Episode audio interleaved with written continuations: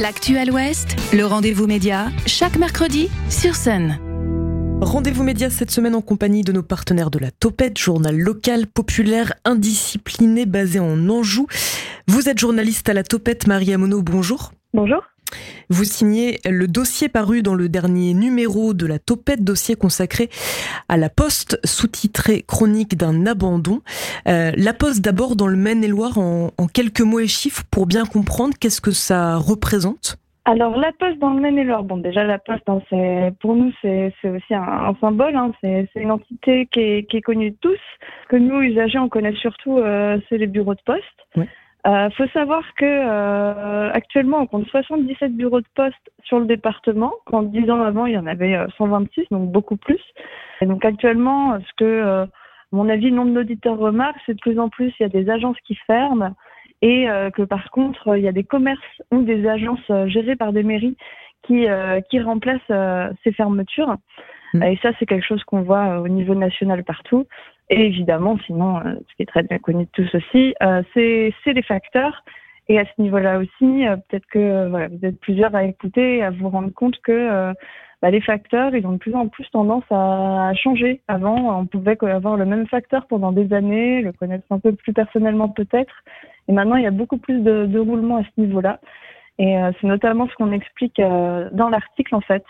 C'est que c'est des logiques en fait euh, derrière d'organisation de, la poste qui font que c'est plus exactement euh, le service euh, qu'avait une image d'épinal assez sympathique. Justement, vous parliez de, de symbole. la Poste, c'est aussi une institution historique qui avait une mission historique. Vous venez de le, le rappeler. elle a toujours une mission de service public, c'est qui est celle de distribuer le courrier. comment est-ce que ça a évolué ces missions et ces activités de la Poste? Alors, euh, donc effectivement, la Poste est toujours en charge euh, et la, seule opérateur en charge de distribuer le courrier en France. Forcément, depuis euh, depuis le début du siècle et même surtout depuis les années 2000, 2010, on va dire, la Poste a fait face à un effondrement du courrier. Mmh. Ça, au niveau des volumes, c'est clair et net parce que notamment en face il y a le développement du numérique, hein, des emails, donc forcément on envoie moins de moins de courrier. Et ça, forcément, pour, euh, pour la Poste, c'est un enjeu. Comment, euh, comment s'adapter face à cette baisse du courrier? Courrier qui reste par ailleurs quand même important et essentiel pour, euh, pour, pour une importante partie de la population.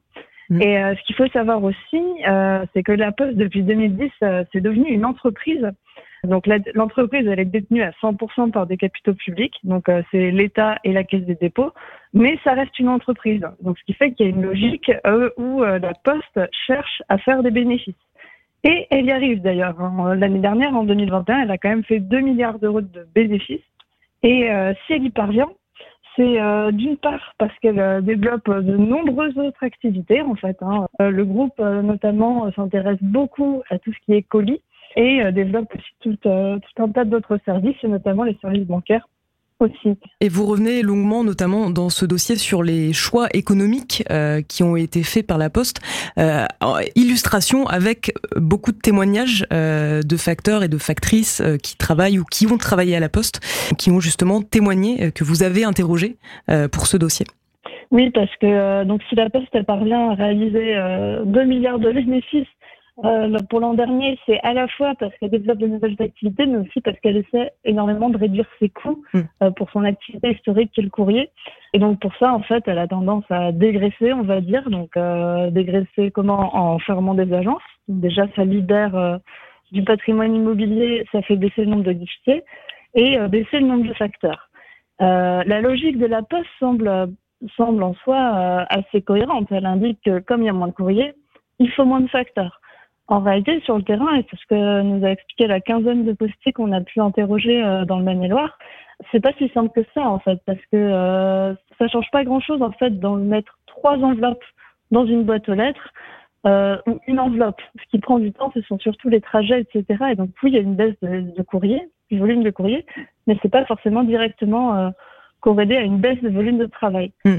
Donc résultat, on se retrouve avec moins de facteurs mais quand même euh, toujours autant de boîtes aux lettres, voire plus dans des territoires comme les nôtres où il y a plus de population. Et les facteurs nous parlent de cadences monstrueuses qu'on leur, euh, qu'on leur impose. C'est des algorithmes qui calcule en fait les durées théoriques des tournées des facteurs. Euh, ces objectifs, ils sont très difficilement atteignables par les facteurs, qui finissent très souvent plus tard que prévu leur journée de travail. Et surtout, ils n'ont plus de temps pour faire tout ce qu'ils réalisaient avant, mm. et c'est pourquoi aussi ils étaient connus, à savoir du lien social. Mm. Prendre un peu le temps pour voilà dire quelques mots à une personne âgée isolée, par exemple. certains même m'expliquaient que des fois, ils allaient leur acheter du pain s'ils avaient un petit peu de temps devant eux. Et, euh, et, tout ça, ils ne peuvent plus le faire. Et donc, de nombreux euh, facteurs qu'on a pu interroger ont l'impression de mal faire leur travail et, c'est vraiment une grande souffrance pour eux, en fait. Mmh. Et on retrouve euh, ces témoignages et ces exemples euh, très parlants et questionnants euh, dans donc le dernier numéro de la Topette qu'on va vous laisser donc découvrir. Merci beaucoup, Maria Mono. Merci. Le rendez-vous média en podcast et en vidéo sur myson et le sonunique.com. Allez, direction